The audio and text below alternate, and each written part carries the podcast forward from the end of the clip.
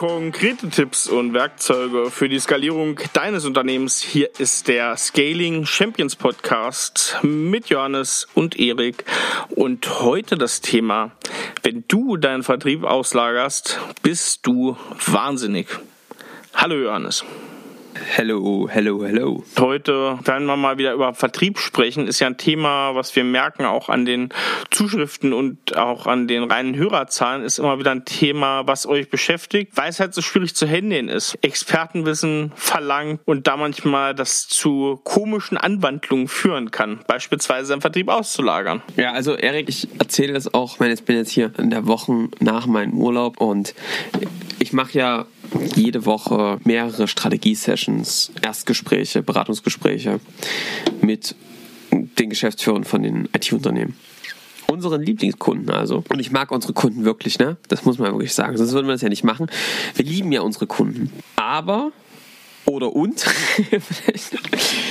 es gibt manchmal so Punkte, wo ich wirklich auch sage, Leute, Leute, Leute, ja, und den muss ich jetzt hier mal mit allen schimpfen, die hier zuhören und die das betrifft. Ihr wisst, wen ich meine. Wenn ihr, wenn ihr hier zuhört, dann wisst ihr, ob ich euch meine oder nicht. Es gibt wirklich Unternehmer da draußen, die sagen mir dann, naja, Johannes, schau, was wir gut können, ist Produkte bauen oder äh, Dienstleistungen. Ja, wir sind sehr gut, wenn der Kunde einmal zu uns Ja sagt. Aber Vertrieb, Vertrieb, das können wir nicht. Das ist nicht unseres. Auch Marketing, das ist alles nicht unseres. Das können wir nicht. Und deswegen ist unsere Idee, wir geben es einfach raus an jemand anderen. Ich habe manchmal das Gefühl, dass die da manchmal wirklich ja, ein Brett vom Kopf ist ein bisschen harter Begriff. Vielleicht so ein Schild, Erik. So ein Schild vom Kopf, weißt du, so ein Schild mit so, einem, mit so zwei Strichen drauf, die sich aufeinandertreffen. Vielleicht sowas wie eine Sackgasse der Woche. Und dieses Sackgassenschild, da steht eben ganz groß drauf, wir können kein Vertrieb und Marketing, deswegen geben wir das raus. Schlechte Idee. Schlechte Idee. Warum ist das eine schlechte Idee? Darüber wollen wir heute sprechen. Es liegt ja erstmal irgendwie nahe. Ne? IT gut zu machen ist ein komplexes Feld. Bitte versteht mich nicht falsch.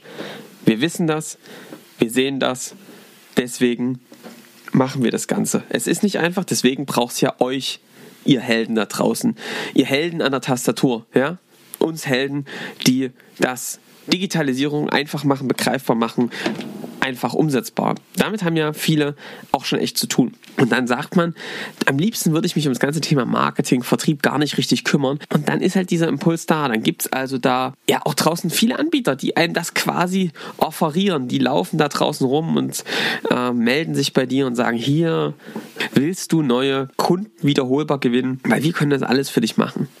Wir sind diejenigen, die dir deine Wunschkunden besorgen werden. Die werden magisch für dich angezogen und dann stehen die vor deiner Tür und sagen, Mensch, du, ich will mit dir arbeiten und will alles, was du hast, kaufen und zwar am besten zu einem hohen Preis, weil ich dich mag. und ja, da werden natürlich viele Versprechen da draußen gemacht und da gibt es dann also Agenturen für Ads. Google, Facebook, LinkedIn, ab die Post, Cold Calling Agenturen. Die rufen dich an und sagen, na, wie läuft die Kaltakquise? Sind sie erfolgreich? Wie, wie kommt denn? Wie ist denn die Quote? Und dann verkaufen die dir, dass sie dir das besser können. Du bezahlst einfach eine große Onboarding-Gebühr, wo das alles aufgesetzt wird. Die müssen jetzt ja auch mal verstehen. Führen die die ersten Calls. Dann läuft es so eine Weile. Dann kommen da irgendwelche ersten Gespräche raus. Bis sitzt dann das erste Mal da. Und ich dachte, ja gut, das war jetzt nichts, der hatte keinen richtigen Bedarf, der saß auch eher mit verschränkten Armen da. Aber Mensch, wir geben dem Ganzen eine Chance, das ist ja auch die ersten Termine, müssen ja auch erstmal reinkommen. Und so plätschert das so vor sich hin. Ich kenne wirklich ganz, ganz, ganz, ganz wenige, die mit Cold Calling Agenturen wirklich richtig erfolgreich sind. Gerade im komplexeren B2B-Lösungsverkauf, weil die einfach in ein Feld kommen, wo das Timing, also muss ja perfekt stimmen. Und, naja, Leute, vertrauensbildend ist das nicht, wenn dort jemand kalt anruft und zwar durch eine Agentur. Die merken ja sofort, ob da jemand sitzt, der Ahnung hat oder nicht. Und so kommt das dann, dass dann sich das Projekt so ein bisschen zieht, ja, die, vielleicht die Update-Calls werden ein bisschen seltener, die Informationen, was denn da genau die Einwände sind, kommen vielleicht nicht so genau. Und so zieht sich das, zieht sich das, man bezahlt seine monatliche Fee und irgendwann sagt man, jetzt reicht's mir aber hier, jetzt äh, klären wir das mal und dann gibt es ein Gespräch und dann wird auf die Zusammenarbeit eingestellt, runtergefahren. Ich frage mich ja immer, wie diese Agenturen das überleben, weil irgendwie müssen die ja auch ein Geschäftsmodell haben, von dem sie leben können. Und ich sehe es halt so wenig funktionieren, dass ich mich echt immer oft frage, wie klappt das eigentlich, Erik, oder? Du, geht mir genauso. Den härtesten Fall, den ich wirklich mal gesehen habe, auch mit einem uns bekannten Unternehmen, die haben von einem großen amerikanischen Softwarehersteller das Angebot bekommen, von dem sie Partner waren, so eine Agentur in Anspruch zu nehmen und das auch noch zu 50 Prozent als Goldpartner subventioniert sozusagen zu 50 Prozent übernommen von diesem Softwarehersteller. Die haben dann immer noch, ich will nicht lügen, aber ich glaube um die 20 bis 30.000 gezahlt. 50 Prozent, wie gesagt, haben die noch dazu bekommen. Dafür, dass die wirklich ja ein Callcenter beschäftigt haben und da war natürlich viel Onboarding, genau wie du es gerade beschrieben hast. Die Ergebnisse, man kann sich denken, waren niederschmetternd schlecht nicht. Und ich weiß auch, dass dieser große amerikanische Softwarehersteller inzwischen davon zumindest hier in Deutschland mit den Partnern abgewichen ist. Aber wie man darauf kommt. Ja, also ist natürlich verständlich. Man will sich mit der Akquise nicht beschäftigen und also gibt man das raus, weil die versprechen das ja auch. Ne? Was auch ein schönes Szenario ist, ist ja, was auch eine Art Outsourcing ist, Partnervertrieb. Jetzt heißt es, oh, jetzt hat der rasch gesagt, dass Partnervertrieb schlecht ist. Nee, habe ich natürlich nicht gesagt. Was ich nur meine ist, dass viele äh, gehen raus und sagen, ja, wir haben jetzt ein Produkt, jetzt müssen wir da Partner suchen, die das dann verkaufen. So, dann geht das los. Partnerakquise. Jahrelang werden da neue Partner gefunden, ongeboardet. Äh, man viel aufwendig, die einzuarbeiten. Die gehen dann los. Und auf einmal merkt man, Mensch, die Partner, die performen gar nicht so. Und ich kann die gar nicht so steuern. Und der Vertrieb dort auf der Partnerseite, der macht gar nicht so los. Ich habe gar nicht so einen richtigen Einfluss darauf. Und da passiert nicht so richtig was. Und ich kann die gar nicht steuern. Ich kann jetzt zwar noch einen Partner mehr generieren, aber das kostet natürlich auch alles Aufwand. Also sagen viele Leute, naja, so über die Partner, da kommt zwar immer mal was, aber so richtig geil funktioniert es auch nicht. Bei den Partnern und Partnervertrieb, da habe ich dieses Gefühl, was du jetzt gerade eingangs schon gesagt hast. Ich habe das Gefühl, das ist so ein Ding, man hat immer das Gefühl, sowas muss man machen, macht ja jeder. Ja. Und dann sucht man sich so Partner und wirklich, ey, Leute, guckt euch das wirklich mal so die Nettozeit an, die ihr dafür braucht und bewertet das mal und legt es mal gegenüber zur eigenen Aktivitäten. Es ist unglaublich, was für Todzeit in sowas steckt. Ja, das klingt immer so einfach und man muss, was ich habe mich immer gefragt, was steckt da dahinter? Und ich glaube, am Endeffekt ist es wirklich dieses Abweichen von einem potenziellen Konflikt mit seinem Kunden oder Leuten auf den Sack zu gehen. Weil natürlich ist natürlich nett, mit einem Partner zu schwatzen, ne? Ja und einen Kaffee zu trinken. Aber dass es dann mal wirklich losgeht und man direkt mit Kunden spricht, das dauert manchmal so lange. Und da merke ich, das ist so ein bisschen wirklich wie eine Ausweichreaktion, Leute. Ich will euch nicht zu sehr hier auf den Schlips treten, aber ich merke das schon. Seid mal ehrlich zu euch und fragt euch, warum ist denn das so? Man versucht dann natürlich groß zu denken und die Skalierung und so alles. Und ja, Zielgruppen, Sitzpartner, darüber haben wir gesprochen. Aber bitte sucht euch dann auch Partner raus, die wirklich einen großen Zugang zu dieser Zielgruppe haben, denen das leicht fällt, die schnippen und auf einmal stehen die Wunschkunden auf der Tür. Oft ist es so, dass da Leute angefangen Software, die genauso wenig Akquise können. Und dann schließen sich zwei, die das nicht können, zusammen und versuchen dann die Welt zu retten. Und da passiert natürlich nichts, niente, nada. Und das ist natürlich richtige Verschwendung. So, Leute, genug rumgehatet hier. Jetzt äh, kommen wir mal in Lösungsmodus. Wir sagen ja nicht, dass Partneragenturen, Partnervertrieb, Code Calling oder externe Ads-Agenturen schlecht sind. Das Gegenteil von gut ge Macht ist halt eben gut gemeint. Ja? Und viele meinen das irgendwie gut, aber gehen das Ding irgendwie falsch an. Ich möchte kurz dazu führen, warum ich glaube, dass es eine richtig schlechte Idee ist, seine Akquise so und sein Marketing so auszusourcen. Wenn du dir jetzt mal vorstellst, du stehst vor einer großen grünen Wiese, ja, sind Blumen drauf und das ist ja sehr schön. Ne? Wir wollen, dass diese Wiese gedeiht, aber was auch eine Aufgabe ist, ist, du sollst durch die Wiese kommen. Du sollst also einen Weg finden, wie du gut durch diese Wiese durchkommst, einen effizienten Weg der einfach funktioniert. Das ist jetzt quasi eure Kundengewinnung. Also wie schafft ihr es, einen Kunden, den ihr nicht kennt, am Anfang der Wiese bis zu einem zu machen, der sagt, yeah, geil, ich will mit euch arbeiten und das macht Spaß. Also das Ende der Wiese.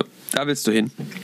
Und du kannst das den Kunden auch irgendwie beschreiben. Ja, du musst äh, deinen dein Vertriebspartnern oder noch einen externen Vertriebler oder jemanden, den du reinholst, der den Vertrieb machen soll, vielleicht noch. Oder eine Agentur und sagst, so soll das aussehen, so soll das funktionieren. Du versuchst es auch zu beschreiben, aber deine ganzen Beschreibungen sind natürlich theoretisch. Du sagst denen also, naja, ihr müsst da durch die Wiese und dann müsst ihr dort gerade und ich glaube, dann müsst ihr links abbiegen und dann wieder rechts und dann kommt da ein Stein, glaube ich, oder was doch ein Stock. Naja, auf jeden Fall kommt da irgendwie was und dann müsst ihr weiter und dann müsst ihr rechts rum um den Baum drumherum. Ja, ihr seid den Weg aber noch nie gegangen und versucht ihn zu beschreiben, wie er das machen müsste, weil er irgendwann sagt, ich weiß dann auch nicht, ihr seid doch die Experten, da müsst ihr doch wissen, wie er da durchkommt durch die Wiese, Mensch. Jetzt reicht's mir aber mal. Laufen die dann einfach durch die Wiese so, wie die das denken. Ne? Das heißt, übertragen auf dein Unternehmen, die machen dann halt Akquise, wie sie das denken. Die gewinnen dann halt die Kunden, die anspringen, ähm, die machen das dann halt auf ihre Art und Weise, wie sie da reinkommen, die positionieren euch dann halt so, wie sie das denken, wie sie das machen sollten und wie sie das halt gewohnt sind. Ähm, die nutzen die Argumente, die nutzen auch die Begriffe, die sie kennen, natürlich nicht die, die der Kunden nutzt, sondern die, die die kennen. Und so kommen die da durch und auf einmal gewinnen die entweder Kunden oder eben auch nicht. Oder sie gewinnen ganz andere Kunden oder die Kunden haben einen ganz anderen Bedarf. Und so seid ihr nicht das erste Unternehmen, das auf einmal, nachdem sie die Cold Calling Agentur drin hat, noch sich wiederfindet, nicht mit profitabler Verkauf dem Wunschprodukt, sondern noch neuen Portfolioelementen und Anforderungen und irgendwelchen anderen Wünschen, die einfach überhaupt nicht zum eigenen Unternehmen passen. Und da muss man da mal einen Schlussstrich drunter ziehen und sagen, jetzt habe ich da 40.000 Euro reingesteckt, habe noch mal vier Ideen für neue Portfolioelemente, aber was habe ich denn jetzt mehr von dem gleichen verkauft? Eben halt wenig. Ne? So, und deswegen glaube ich, das ist ganz zutiefst mein Glaube, unser Glaube, wenn ihr skalieren wollt und ja, über solche externen Partner kann man skalieren, weil man die eigene Vertriebspower nicht intern aufbauen muss und das flexibler halten kann, dann müsst ihr den Weg einmal selbst gegangen sein mit eurem Team, mit eurem Unternehmen. Ihr müsst also wie Pioniere mit einem Expeditionshut durch die Wiese gelaufen sein und selbst gelernt haben. Da ist ein Stock, da ist das, hier müsst ihr da aufpassen, da müsst ihr da rein und müsst es mal zumindest grob verstanden haben. Ihr könnt euch natürlich den Experten mitnehmen und sagen, hier, passt mal auf, wir laufen da irgendwie vielleicht auch mal ein bisschen noch zusammen den Weg, wenn es gerade um so spezifische Ad- und technische Sachen geht. Ihr müsst es eigentlich selbst verstanden haben. Ihr müsst nicht eigentlich, ihr müsst es selbst verstanden haben. Ihr müsst euch das Wissen aufgebaut haben. Erik, sag mal, was wir an Geld in Facebook-Agenturen und sowas reingesteckt haben und in Werbung und es war alles nett auch technisch und ja, aber es hat nicht funktioniert. Was funktioniert hat, war, dass wir gesagt haben, scheiße, Mann, wir müssen das selbst verstehen und können. Und seitdem wir das haben, können wir besser reagieren, wissen, was zu tun ist, können jetzt auch einen Partner reinholen, die das Ganze nochmal aufs nächste Level holen. Aber das grundsätzliche Verständnis selbst aufzubauen, war da zum Beispiel ganz wichtig und das gleiche ist eben auch total im Vertrieb. Grundlagen müssen einfach im eigenen Unternehmen stecken. Ganz klar. Auch für die Auswahl der Dienstleister schon allein. Ich brauche Experten in diesem Bereich Marketing, Vertrieb, die überhaupt erstmal einen Dienstleister abklopfen können, ob die fähig sind dazu, das abzuleisten, was ich brauche. Ne? Von daher möchte ich euch sagen, achtet bitte darauf, dass ihr euch da irgendwann Partner reinholt. Macht das auch. Aber es geht, glaube ich, nicht darum, herum, selbst diese Kompetenzen aufzubauen im Unternehmen, zu verstehen, wie man Sales macht, ähm, zu verstehen, wie man Marketing macht. Und jetzt geht es eben darum, ich habe Erik letztens einen Kunden gehabt, der kam, wir haben Arbeit mit einem Partner zusammen, ja, im Thema Ads und so weiter. Und der haben uns eine Empfehlung ausgesprochen und da hatte die Agentur gemeint, nee, Leute, ich brauche niemanden, der uns noch besser positioniert, der uns skalierend in der Nische ausrichtet. Warum? Diese IT-Dienstleistung, die wir machen, die machen halt ganz viel am Markt. Was wir brauchen, ist nicht eine bessere Positionierung, wir müssen einfach nur mehr Marketing machen, mehr Ads. und ich, also, es ist halt einfach stumpf, ne? Ja, total. Deswegen, Leute, Ihr müsst es selbst durchdrungen haben, dass sonst erzählen euch auch die Leute, was sie wollen und ihr führt das Ding nicht an. Und deswegen äh, baut euch dieses Wissen auf, wie man eben wiederholbar über Skripte auch verkauft. Darüber haben wir jetzt hier schon viel gesprochen und geht diesen gemeinsamen Weg, wie man validiert. Auch das haben wir schon thematisiert. Das selbst zu bauen und dann jemanden reinzuholen, um das zu skalieren, diesen Weg, die Skripte einfach replizierbar zu machen. Das kann man dann mit eigenen Leuten machen. Man kann sich jemanden extern dazu holen. Das ist alles möglich, aber das ist, wie gesagt, der zweite Schritt. Vorher muss man die Sprache des Kunden sprechen. Und das ist eben auch noch der, ich, größte Knackpunkt, den ich immer kritisiere, ist, wenn du sowas rausgibst, Ads, Telefonakquise, Partnervertrieb, dann fehlt dir der direkte Kontakt zu deinen Kunden. Du hörst gar nicht, was die Einwände sind, die die Kunden haben. Du hörst nicht, was die Probleme sind. Wenn du bei einer, wenn du eine Agentur, eine Telefonagentur nicht auf die Füße trittst, werden die dir das auch nicht sagen. Die haben keine Mitschnitte von dem, was sie da machen. Und all das, diese Informationen fehlen dir. Wie willst du dann dein Produkt weiterentwickeln? Wie willst du deine Marketingbotschaften weiterentwickeln? Wenn dir dieses ganze Wissen und die Einwände des Kunden fehlen, dann wirst du da nicht weiterkommen. Im Produkt nicht, im Angebot nicht, im Marketing nicht, in der Positionierung nicht, im Vertrieb nicht. Und deswegen, dieser Disconnect ist total schwerwiegend. Don't Do it. Um es nochmal zusammenzufassen, ladet euch die Grundlagen auf. Das heißt, wie formuliere ich Marketingbotschaften? In welchen Kanälen möchte ich überhaupt senden? Also was mache ich auch im Advertising? Wo, in welchen Bereichen wende ich das überhaupt an? Das muss euch klar sein. Ihr müsst wissen, wie ihr das Ganze messen könnt. Beim Vertrieb geht es darum, kennt ihr die ganzen Skripte? Wisst ihr, wie ein Verkaufsgespräch bis zum Ende abläuft? Habt ihr das mehrfach durchgespielt? Und das sind so die ganzen Grundlagen in den zwei Bereichen, die ihr haben müsst, bevor ihr sozusagen den nächsten Schritt geht und über Outsourcing überhaupt die ersten Gedanken kommen. Wenn ihr das beides noch nicht bis zu diesem Punkt durchgespielt habt, bitte stoppen mit der Dienstleisterauswahl. Ja, bitte. Gut. So. Erik, das mal zum Thema, zu dem Thema. Genau, das zu dem Thema, Johannes. Ich habe einen Wein der Woche. Und diesmal ist es nicht so richtig ein Wein der Woche, sondern eine Stilistik, ein Weinmaker der Woche, kann man auch sagen.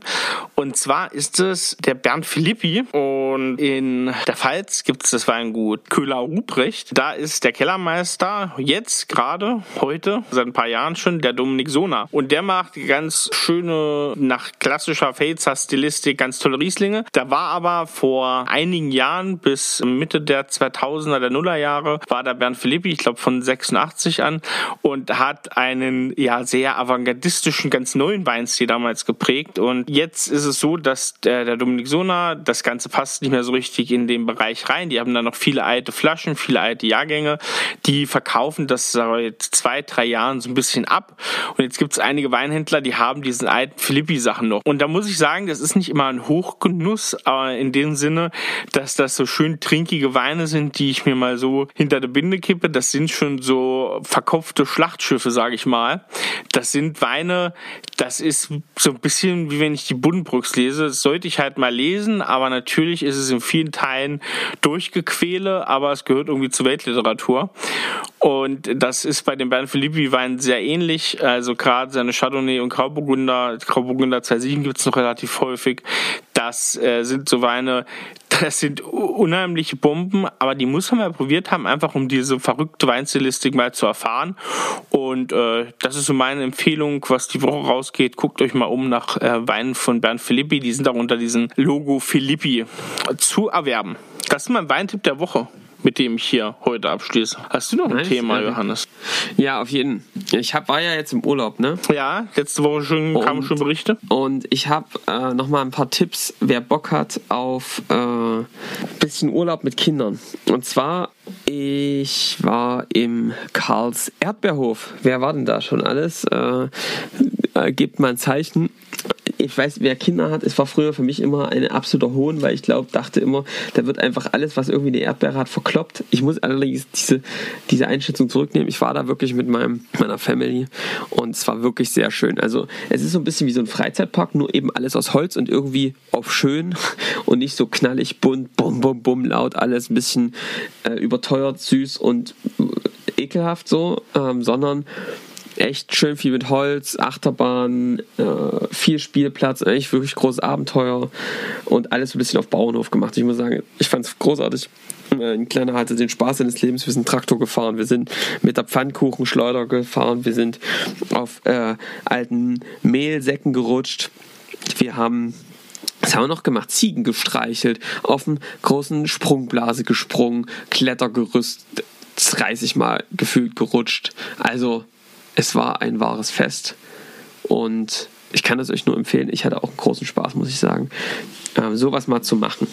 Also eine gute Alternative für äh, mal nicht so gute äh, ja, nicht so gutes Wetter. Und da geht der Tipp geht auch noch weiter. Ich äh, ergänze den nämlich mal noch, weil Karls Erdbeerhof, wer sich mit dem Thema noch nicht befasst hat, besonders nicht mit Robert Dahl, das ist der Geschäftsführer von Karls Erdbeerhof. Aha. Man sagt auch so ein bisschen der Steve Jobs oder man sagt auch zu Karl Erdbeer, Karls Erdbeerhof das Apple der Freizeitparks. Es gibt im Handelsblatt einige große Artikel, große Reportagen. Es gibt im Hotel Matze Podcast eine große, interessante Folge mit ihm, was dieser Mann unternehmerisch aufgebaut hat und wie das ganze Unternehmen Karls Erdbeerhof auch läuft. Die haben ja selber sehr viele Erdbeerfeder und gerade wie die mit Mitarbeitern, mit Saisonkräften umgehen und da auch ein ganz neues Erlebnis geschaffen haben und wie die ihr ganzes Produktdesign haben, das ist was komplett einmalig in Deutschland ist. Guckt euch das mal an, Robert Dahl, äh, auch unternehmerisch ein ganz großes Vorbild. Meinst du, da kann sich der ein oder andere Schlachthof was abschauen? Da kann sich der ein oder andere Schlaftuch mal was abschauen, wie das auch in vernünftigen Bahnen gelenkt sein kann. Also guckt euch das mal an. Cool, Erik, das gucke ich mir an. Wir beenden diese Folge für heute und wünschen euch eine erfolgreiche, ein bisschen grusame, aber auch maximal spannende Restwoche. Und wir würden uns natürlich freuen über ein Abonnement, über eine Bewertung über eure Zuschriften, über euer Feedback. Vielleicht habt ihr Themenvorschläge, die ihr mal hören wollt, die wir hier besprechen sollen. Dann schreibt uns das Ganze. Ihr findet unsere Kontaktdaten wie immer in den Show Notes. Und dann freuen wir uns auf die nächste Woche, wenn wir euch hier wieder begrüßen dürfen. Bis dahin, macht's gut. Ciao.